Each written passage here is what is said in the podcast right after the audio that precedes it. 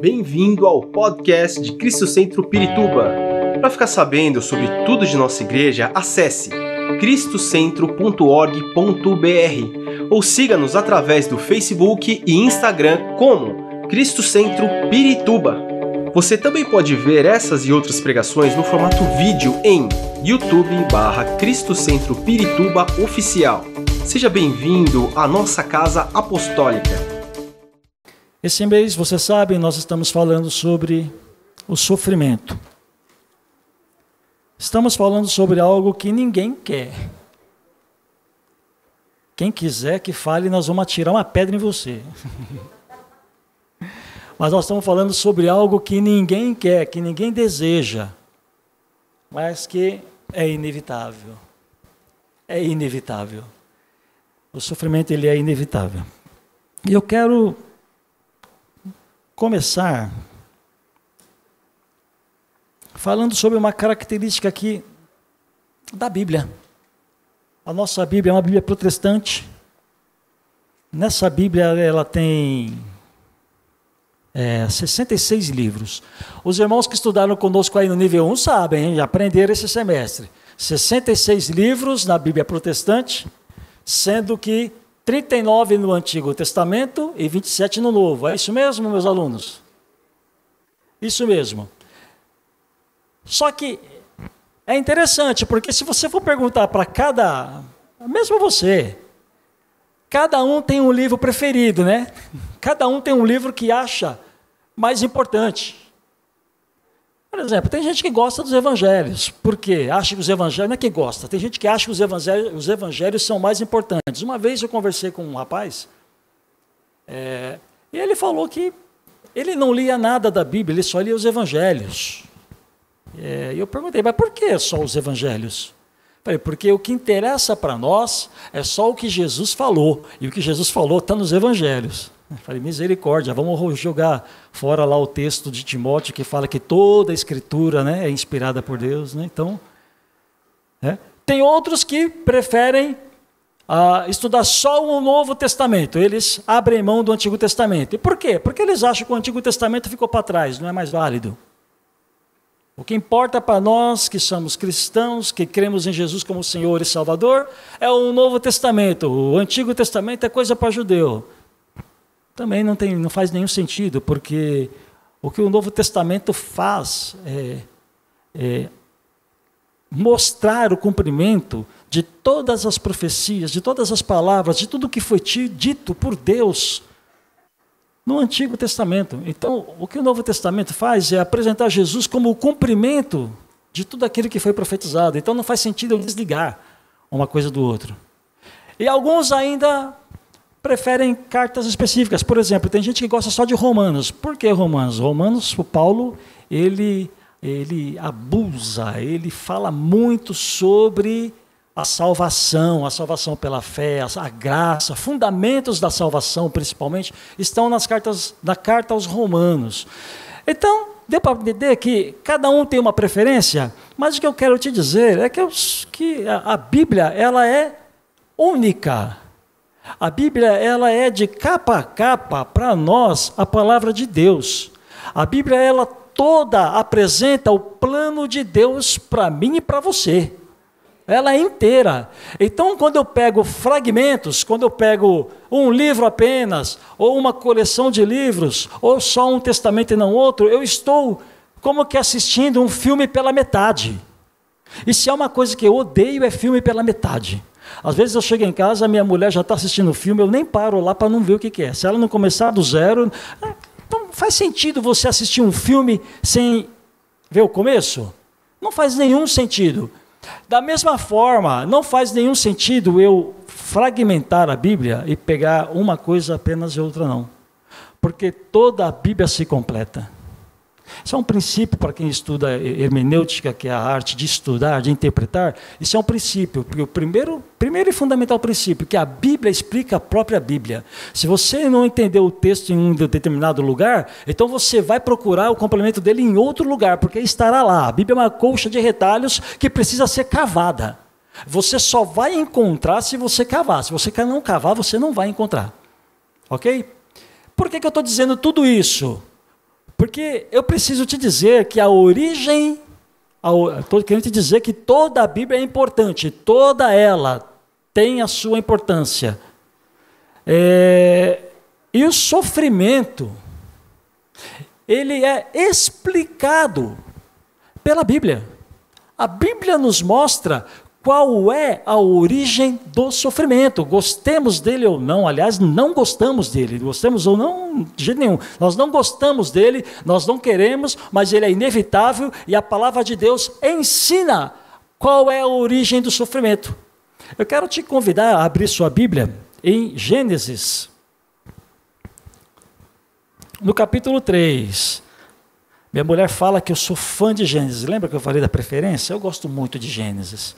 Mas eu entendo que a Bíblia inteira se completa. Mas aqui Gênesis traz o princípio de muita coisa, de quase tudo, o princípio de tudo que nós vivemos está aqui em Gênesis. E Gênesis no capítulo 3, no versículo 16, 3,16, uh, a, a palavra de Deus diz assim: aqui já havia acontecido o pecado, a desobediência é, que Adão e Eva cometeram em relação a uma ordem de Deus. Deus deu uma ordem, eles não cumpriram, eles desobedeceram, então isso é chamado de queda, ou o pecado original. É, e no versículo 16, 16, aliás, no versículo 15 já começa uma distribuição de sentenças dadas por Deus como consequência do pecado. Para nós, a partir do versículo 16, a palavra de Deus diz assim: a mulher, esse aqui é Deus, tá? Falando: A mulher, ele declarou: Multiplicarei grandemente o seu sofrimento na gravidez. Com o sofrimento você dará a luz. Seu desejo será para o seu marido e ele a dominará. E ao homem declarou: Visto que você deu ouvidos à sua mulher e comeu do fruto da árvore da qual ele lhe ordenara que não comesse, preste atenção nisso, irmãos. Maldita é a terra por tua causa. Maldita é a terra por tua causa. Com sofrimento você se alimentará dela todos os dias da sua vida.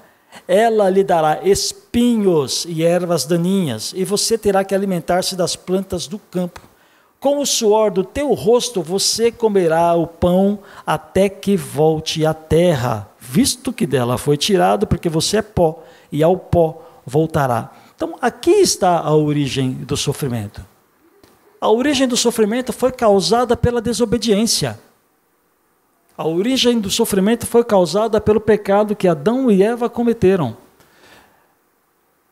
E a palavra de Deus, eu fiz questão de enfatizar, porque a palavra enfatizar, porque a palavra de Deus diz que a terra hoje se tornou maldita por causa deste pecado. O sofrimento todo que nós vivemos hoje é uma consequência do pecado do homem. Ou seja, resumindo tudo isso, hum, nós próprios somos é, os geradores do sofrimento. Por que nós? Porque a palavra de Deus fala que todos nós somos descendentes de Adão. Eu e você, nós somos descendentes de Adão. Portanto, o pecado cometido por Adão, de certa forma, se torna nosso pecado, por hereditariedade. Dá para entender? Então, aí a gente tem um problema. Nós temos um problema e uma solução.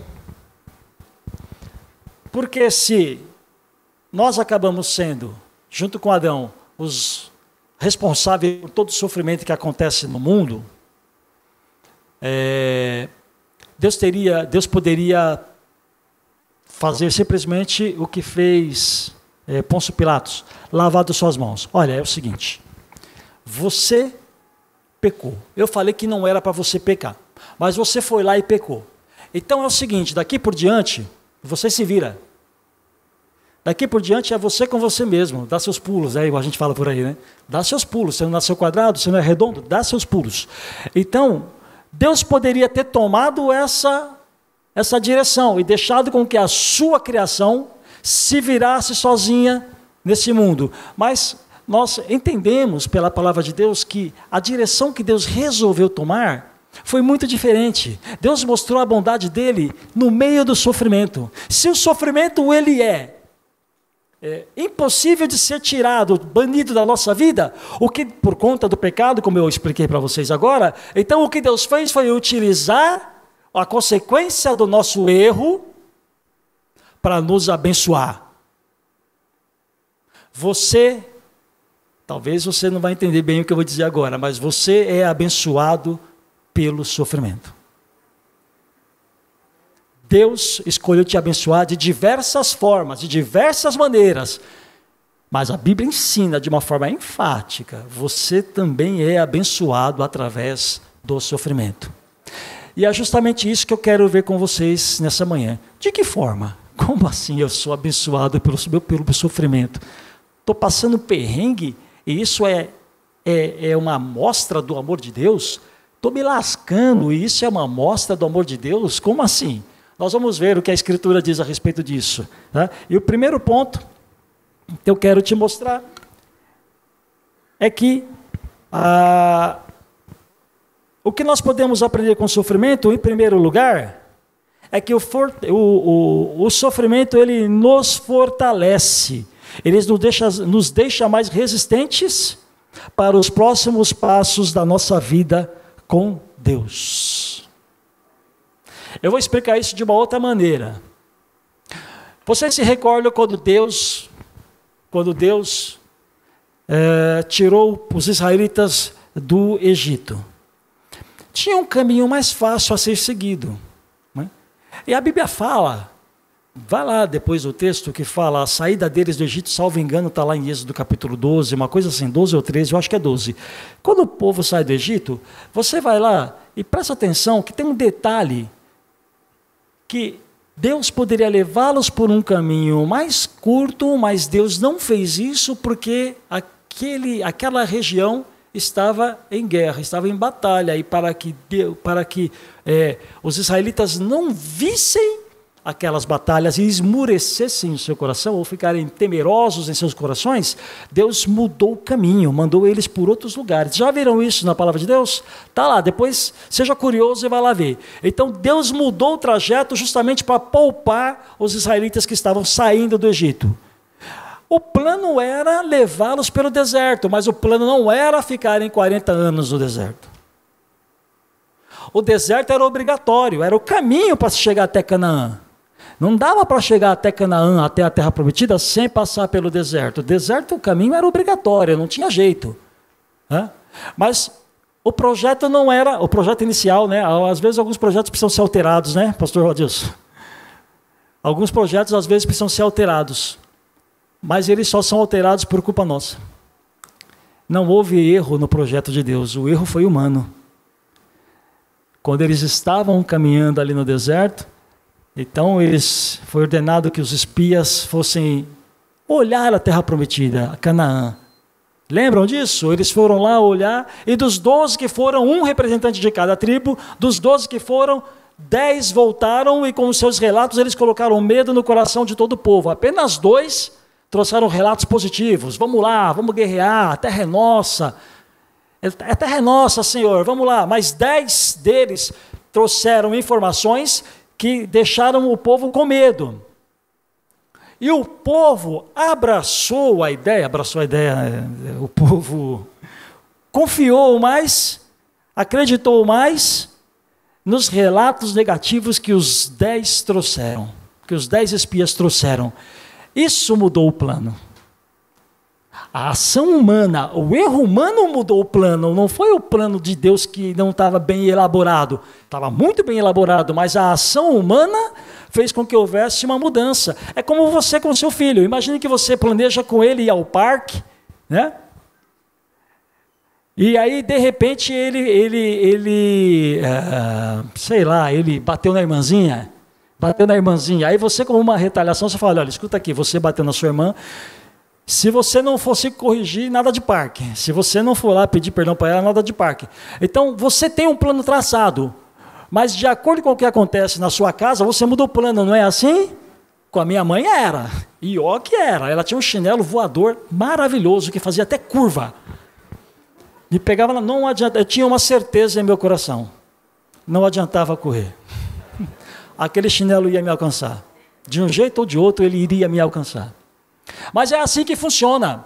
Os planos que o Senhor tem estabelecidos para nós não mudam, mas nós é que forçamos o plano a ser transformado pelos nossos erros. Isso aconteceu 40 anos. 40 anos no deserto. Mas lembra que eu falei que Deus é bondoso? Até no castigo ele nos abençoa. 40 anos no deserto, tempo suficiente para Deus mostrar para aquele povo quem ele era. Tempo suficiente para Deus suprir as necessidades deles com água. Várias vezes o Senhor transformou água amarga em água, doce.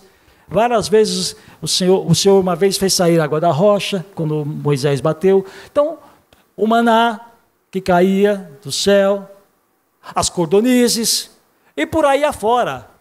Várias vezes, algumas batalhas que houve, que houve ali naquele período, então várias vezes Deus mesmo no meio do deserto, mesmo no meio do castigo, mesmo no meio do sofrimento, Deus estava lá com eles, abençoando a vida deles, ensinando-os a dependerem dele. Deus estava no deserto ensinando a dependerem dele. Por qual motivo? Eu falei para vocês que o sofrimento nos abençoa, o sofrimento nos ajuda. Eles tinham uma batalha muito mais difícil a ser enfrentada do que o deserto. Eles tinham que conquistar uma terra prometida. Eles tinham que conquistar uma terra onde já haviam vários povos que estavam já é, habitando ali há muito tempo. Não seria fácil invadir a terra e colocar os inimigos para fora, os proprietários daquela terra para fora. Não seria fácil, eles teriam que travar batalhas, mas nós sabemos que as batalhas que o Senhor nos manda pelejar, nós não venceremos se Ele não estiver conosco. Nós não venceremos nenhuma batalha que Deus nos mandar lutar se nós não confiarmos em dele, nele. O povo foi treinado no deserto a confiar no Senhor, confiar na provisão dele. Então, a primeira coisa que você precisa aprender dessa passagem é que o deserto, ou seja, seu sofrimento, sua agonia, sua aflição, ela é didática para você, vai te ensinar a depender de Deus tem que te ensinar a depender de Deus. E nesse texto nós vemos uma segunda coisa. Eu me lembro há 25 anos atrás, direto do túnel do tempo, lá na Fuad Ruth fala, a gente estava lá ainda, o apóstolo trouxe uma pregação, e tem pregação que você não esquece. Não é verdade? Essa eu não esqueci. O apóstolo nos ensinou lá embaixo na Fuad, 25 anos atrás, que nenhuma, nenhum deserto dura a vida inteira. Nenhum deserto vai durar a vida inteira. Deus é bondoso e sabe que ninguém aguenta uma vida de deserto. Deus é bondoso e sabe que nenhum de nós vai aguentar, uma, vai aguentar uma vida inteira de sofrimento, uma vida inteira de prova. Não dá. É difícil demais. Então, o seu sofrimento tem data para acabar. Essa é a boa notícia. A outra notícia eu não sei se é tão boa. Eu não sei qual é a data. Né? Quem define a data é você com Deus. Depende de como você vai se sair. Né? Depende de como você vai responder ao que Deus colocar na sua mão. Ok, meus irmãos? Primeiro ponto, então, que nós aprendemos, que nós aprendemos com o sofrimento, é que Deus te fortalece para você ficar mais resistente. Quando você sair dessa, não é sair dessa para melhor, tá? Quando você sair dessa sua provação, desse seu problema, o próximo passo você já estará mais enraizado no Senhor. Você já, já estará confiando que o Senhor, assim como fez algo agora, fará lá novamente. O Senhor não vai desistir de te abençoar. Amém? Esse é o primeiro ponto.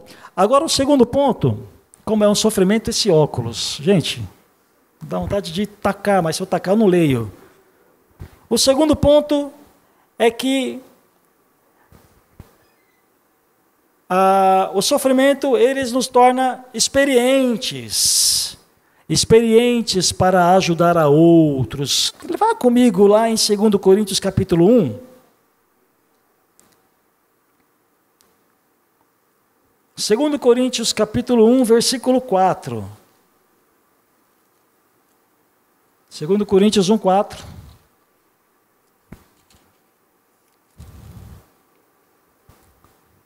Diz assim: eu vou ler a partir do versículo 3.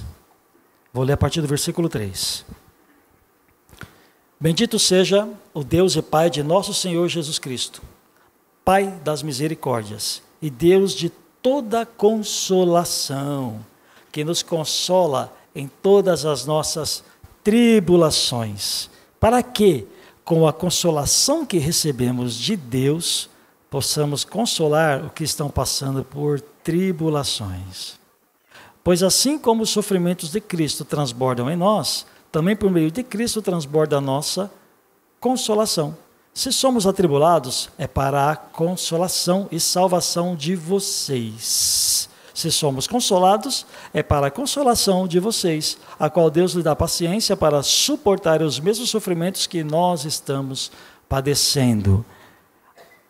A tua aflição, o teu sofrimento, ele vai servir para abençoar o outro. Eu gosto muito de um texto, uma frase, né, um versículo que está lá em, em Gênesis capítulo 12, quando Abraão é chamado. O Senhor chama Abraão, depois você vai lá, capítulo 12 de Gênesis, o Senhor chama Abraão e faz uma série de promessas para ele. Mas há uma ordenança ali. Há uma ordenança no meio daquelas várias, daquelas várias promessas. Ele virou para Abraão e falou: Abraão, eu vou fazer a tua descendência parará, parará, parará, parará, você vai ser parará, parará, mas se tu uma benção. Abraão, eu vou te dar um monte de coisa, mas você vai ter que ser uma bênção. Como é que eu posso ser bênção passando, na, passando por problemas que eu quase não aguento? Como é que eu vou abençoar alguém passando por situações difíceis que às vezes podem me fazer até pensar em desistir?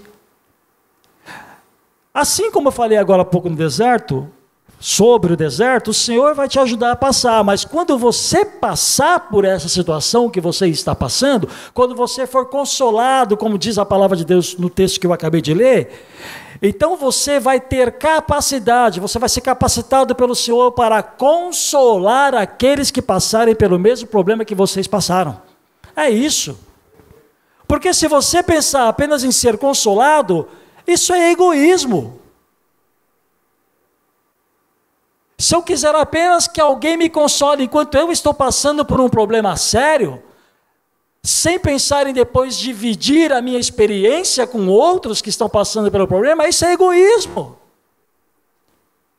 E a palavra de Deus fala que nós temos que pensar no próximo. Jesus falou isso várias vezes. Eu tenho que prestar atenção no meu próximo. O cristianismo é prestar atenção no próximo. Não dá para viver um cristianismo sozinho. Cristianismo depende de olhar para a pessoa que está ao lado. E quantas pessoas hoje estão sofrendo, ou melhor, quantas pessoas poderão sofrer o que você está sofrendo? Várias. Como pastor, eu tenho um privilégio. Eu acho que mais da metade de vocês, com certeza, com segurança, mais da metade de vocês é, ouvem um bom dia meu segunda, terça, quarta, por aí na semana, né, Vandir? Vandir é um deles. Vários de vocês, vários de vocês, ali também, ali também, vários de vocês, eu tenho o telefone de vários de vocês gravados no meu. Então, eu tenho o hábito de todos as, toda semana é, mandar um salve, brincadeira, abençoar a vida deles é, durante aquela semana, durante aquele dia. Né, tenho vários de vocês, muitos. Os que, os que quiserem é só dar o papel com o telefone e o nome, tá? vai entrar na lista. Vai entrar na lista. Está concorrida essa lista, hein? Então, é, eu esqueci que eu ia falar. É, várias pessoas, lembrei. Então o que acontece? Como eu como pastor, tenho o privilégio de entrar, de certa forma, na vida de vocês, literalmente na casa de vocês. Muitos aqui eu já fui literalmente na casa. Então eu sei por muitos problemas que vocês têm passado. E sei de muitos problemas que vocês estão passando e a igreja não sabe. Porque essas pessoas preferiram não contar. Eu sei, por exemplo, de problema de pessoas que os filhos estão afastados do Senhor. Deve ter alguém aqui que está enfrentando esse problema, ou em casa, pode ser que você esteja enfrentando esse problema. A semana retrasada, ou passada, uns 20 dias atrás, mais ou menos, nós fizemos o, uma semana da, do Dia de Ação de Graças. Todos os grupos de comunhão, quem participa de um grupo de comunhão está sabendo, todos os grupos, ficou sabendo, todos os grupos de comunhão se reuniram e nós agradecemos a Deus por tanta bondade dele na nossa vida. Foi o Dia de Ação de Graças. E num desses grupos que, nós, que eu estava, é, um casal, que eu não vou dizer quem é, porque não fui autorizado Está aqui entre vocês. Estava com seu filho numa situação dessa, afastado do Senhor. E ali eles, eles testemunharam que, para a honra e glória do Senhor, mesmo ele estando afastado, eles nunca deixaram de olhar e o Senhor nunca deixou de atender às suas orações. O Senhor tocou na vida daquele jovem e hoje ele voltou para a igreja. Já tem algum tempo ele voltou para a igreja, já está servindo ao Senhor ali. Então, o que acontece é que esse casal passou por essa aflição. É uma aflição. É um sofrimento ver o seu filho que cresceu na igreja afastado dos caminhos do Senhor. É um sofrimento, meus irmãos. É um sofrimento. Esse casal passou por isso. O Senhor lhes deu vitória. O Senhor abençoou. Então, o que faz esse casal agora? Assim que alguém chegar perto deles com esse mesmo problema, eles estão aptos para serem bênção na vida desse, desse casal que está passando com esse problema. Eles estão aptos porque têm experiência, eles passaram pelo problema, eles viram o que o Senhor fez, eles sabem o caminho para ajudar. Então agora eles ajudarão.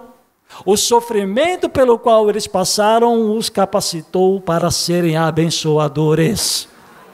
Eu não posso ser egoísta. Porque egoísmo não faz parte do plano de Deus para a nossa vida. Outros casais, quando eu. Olha, meus irmãos, casamento, né, Pastor Mauro? Casamento só pode ser obra de Deus. Claro, não tem como. É milagre de Deus, gente. É milagre de Deus. Minha mulher já está rindo. Casamento é milagre de Deus. Porque você pega um doido igual eu, que vem de uma família doida, Aí você cata uma doida igual ela. É doida assim. Que veio de uma família doida. Aí junta dois doidos. É manicômio. Não tem como um troço desse dar certo. Concorda comigo? Só tem porque isso é plano de Deus. O casamento em Gênesis nós vemos que foi instituição de Deus, não foi criação humana, foi criação do Pai. Então, quando nós colocamos Deus no centro do nosso casamento, aí dá certo. Aí o negócio funciona. Aí você tem duas engrenagens, eu vou falar como mecânico, tá? Você tem duas engrenagens duras. Falta o óleo para lubrificar, e o óleo é o Senhor. É a unção de Deus sobre a nossa vida. Então, voltando ao nosso casamento de doido, há 29 anos, eu fiz 29 anos de casado, 29 anos atrás, nós nos casamos e já começamos a brigar na lua de mel. Começou a. Peraí, deixa eu corrigir. Ela começou a brigar comigo na lua de mel. A verdade tem que ser dita. Não há nenhuma mentira que fique encoberta. Deus traz à tona todas as coisas. Nós tivemos sérios problemas nos primeiros 28 anos de casamento. Nós tivemos problemas nos primeiros anos de casamento. Gente, terrível, terrível. Então o Senhor levantou gente para nos ajudar. Levantou gente para nos abençoar, para nos ensinar. Recentemente, há uns, eu estou falando de mais ou menos sete, oito anos atrás, tivemos um novo probleminha de saúde e precisamos da ajuda aqui. Então, nós vemos aqui, o, pastor Ronaldo na época me ajudou, depois o pastor Mauro também contribuiu, não sei nem se ele, se ele lembra disso, contribuiu também, azeitamos o negócio, lubrificamos o negócio e estamos caminhando. Seria egoísmo da minha parte se eu não, se eu e ela, seria egoísmo da nossa parte se nós não aproveitássemos tudo isso que nós aprendemos no sofrimento do nosso casamento e não abençoássemos outra pessoa, outras, outros casais. Então, assim como o sofrimento, no sofrimento o Senhor nos ensinou, hoje nós fazemos isso com outros casais. Alguns casais aqui passaram, estão passando Não sei se querem passar, mas alguns já passaram e estão passando conosco, porque nós estamos dividindo a nossa experiência, nós estamos abençoando um know-how que foi adquirido, um, conhecimento que foi adquirido pelo sofrimento. Pelo sofrimento. Casamento que está ruim é sofrimento, meus irmãos. É sofrimento. Então, o segundo motivo pelo qual Deus nos, a segunda bênção, a segunda forma que Deus nos abençoa no, com o sofrimento é que Ele vai te deixar apto, apta para abençoar. Você nasceu para ser abençoador também.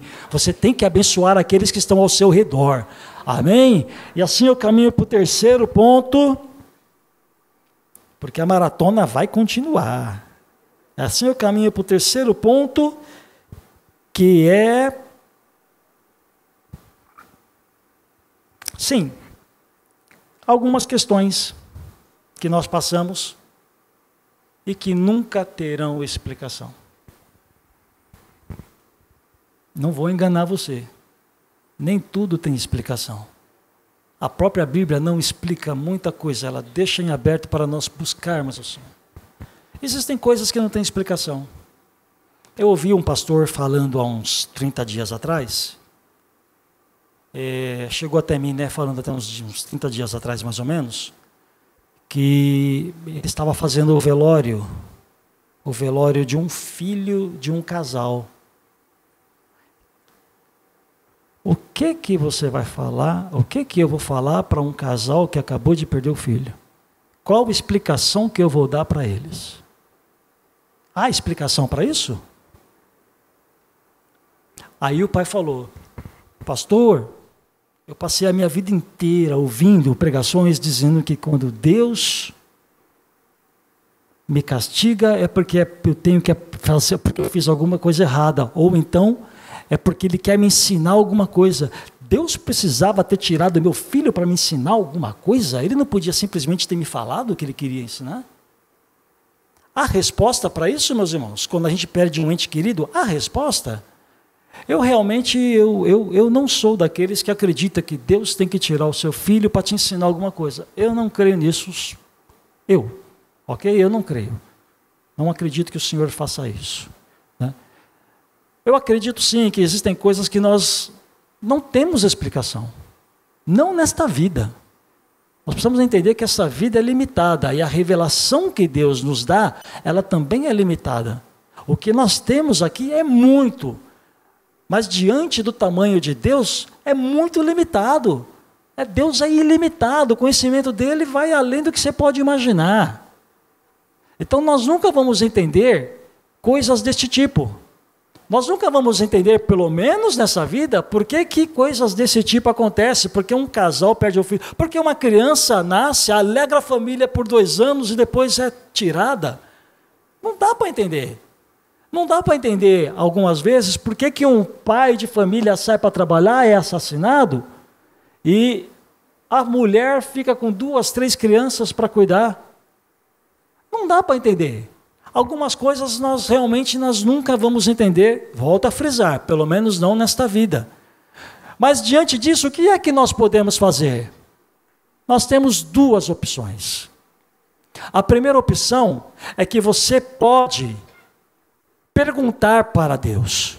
Não há, eu vi uma vez uma profetisa, ela falou uma coisa tremenda, tremenda ela questiona o Senhor. Por que, que nós não podemos questionar ao Senhor? Porque foi nos ensinado lá atrás que questionar ao Senhor era falta de reverência. Onde isto? Perguntar para o Senhor por que, que determinada coisa aconteceu é falta de referência, reverência a Deus? Onde isto? Como é que na minha dor eu não posso perguntar para Deus por que, que aquilo aconteceu? É claro que eu posso, a Bíblia diz que você pode. Nós temos profetas, inclusive, que fizeram isso quando Deus, ou melhor, quando o povo de Israel estava passando por uma injustiça, o profeta foi lá e questionou a Deus: Senhor, por que, que o Senhor, ó, por que, que o Senhor está permitindo isso? O Senhor não está vendo? O profeta Alguém que tinha uma relação íntima com Deus foi até Deus questionar e o Senhor respondeu a oração dele. O Senhor respondeu. Então, se de repente você está com algum sofrimento, que não tem explicação, pergunte ao Senhor. Quem sabe Ele quer te revelar o que foi que aconteceu? Quem sabe Ele quer te revelar por que que por que, que você perdeu determinada pessoa, ou por que, que você perdeu um emprego de 30, 35 anos e não consegue mais outro. Pergunte ao Senhor. Pergunte ao Senhor porque aquela doença apareceu. Pergunte ao Senhor. Algumas coisas nós não temos explicação para dar. Mas você pode e deve perguntar ao Senhor. Faz parte de uma vida de relacionamento com Deus. Falar com Deus, perguntar para Ele a razão das coisas. Né? E o segundo ponto que nós temos que aprender nisso aqui é que Ele é soberano. Soberania implica em tomar a decisão que quiser, a hora que quiser, quando quiser, e não tem que dar satisfações para ninguém, porque Ele é Deus. Foi isso que aconteceu conosco. Nós passamos talvez a nossa maior, nosso maior sofrimento em 2011, quando minha esposa, grávida aos seis meses, num exame de rotina, a médica nos disse que não estava ouvindo o coração do corintiano que estava lá dentro. Era corintiano. Aí nós fomos correndo, já orando, suplicando ao Senhor, fomos correndo para o hospital e lá, depois de alguns exames, foi constatado que a criança já estava morta já tinha dias. Por quê? Eu não sei. Eu não sei. Eu sei que a minha esposa ficou lá internada porque teve que fazer os procedimentos médicos. Eu não pude ficar, tive que ir para casa e no meio da rua eu chorava como uma criança e o Ronaldo aqui no, na minha orelha, no telefone, pastor Ronaldo na minha orelha tentando me consolar porque eu estava inconsolável. Por que, que essas coisas acontecem? Eu não sei. Eu não sei. Mas uma coisa eu sei: Deus é soberano. Deus é soberano.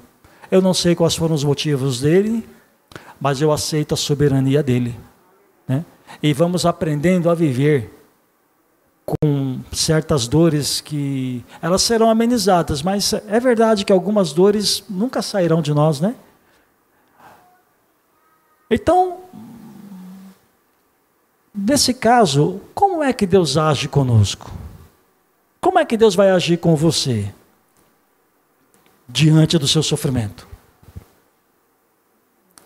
Em Êxodo capítulo 25, a palavra de Deus fala que Deus deu ordens para a construção do tabernáculo. Lembre-se que o povo acabava, voltei ao Egito, tá? Ao, ao povo do Egito. Eles tinham acabado de sair do Egito. Ali em Êxodo 25, o povo está parado no Monte Sinai. E Moisés está lá no monte, lá no topo do monte, recebendo as ordenanças diretamente de Deus. E o Senhor ordenou que eles construíssem um tabernáculo. O tabernáculo é a grosso modo, para você entender bem fácil, é uma, é uma espécie de um templo móvel, uma igrejinha móvel, para entender um, um português bem simples, para você entender. E aquilo significava a presença de Deus. Mas por que é que eu preciso que um objeto que simboliza a presença de Deus vá caminhando comigo enquanto eu vou caminhando para a terra prometida? Quando você estuda os povos antigos, as primeiras civilizações, você vai ver que todas elas eram pagãs, eram politeístas. Cada civilização tinha Deus para tudo. Tinha o Deus para o bom dia, o Deus para boa tarde o Deus para boa noite. Tinha Deus para tudo. E o que o Senhor estava gerando ali no, no Monte Sinai era uma, um povo que adorava somente um Deus. Nada de paganismo, nada de politeísmo, monoteísmo, adoração a um único Deus. Aqueles povos que eu citei agora, aquelas civilizações que criam em vários deuses, Normalmente eles, eles criam que os deuses eles eram regionais. O que, que isso significa? Significa que o Deus que agia ali no Egito, ele era regional e não podia agir lá na Mesopotâmia. O Deus da Mesopotâmia não podia abrir, agir lá em Israel. Então o povo que saiu do deserto, do, do Egito, tinha este, esse tipo de Deus na sua cabeça, um Deus, um Deus regional.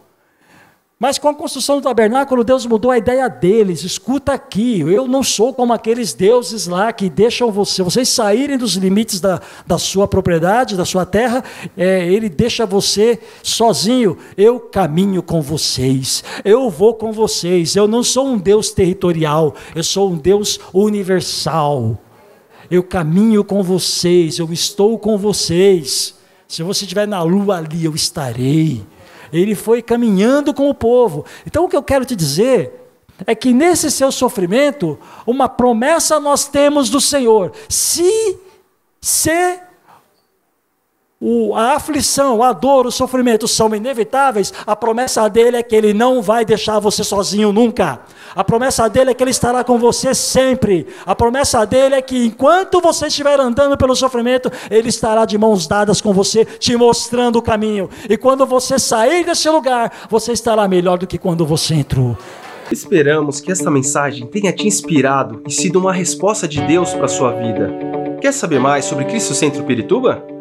Siga-nos nas redes sociais no Facebook, Instagram e YouTube, ou visite nosso site em cristocentro.org.br.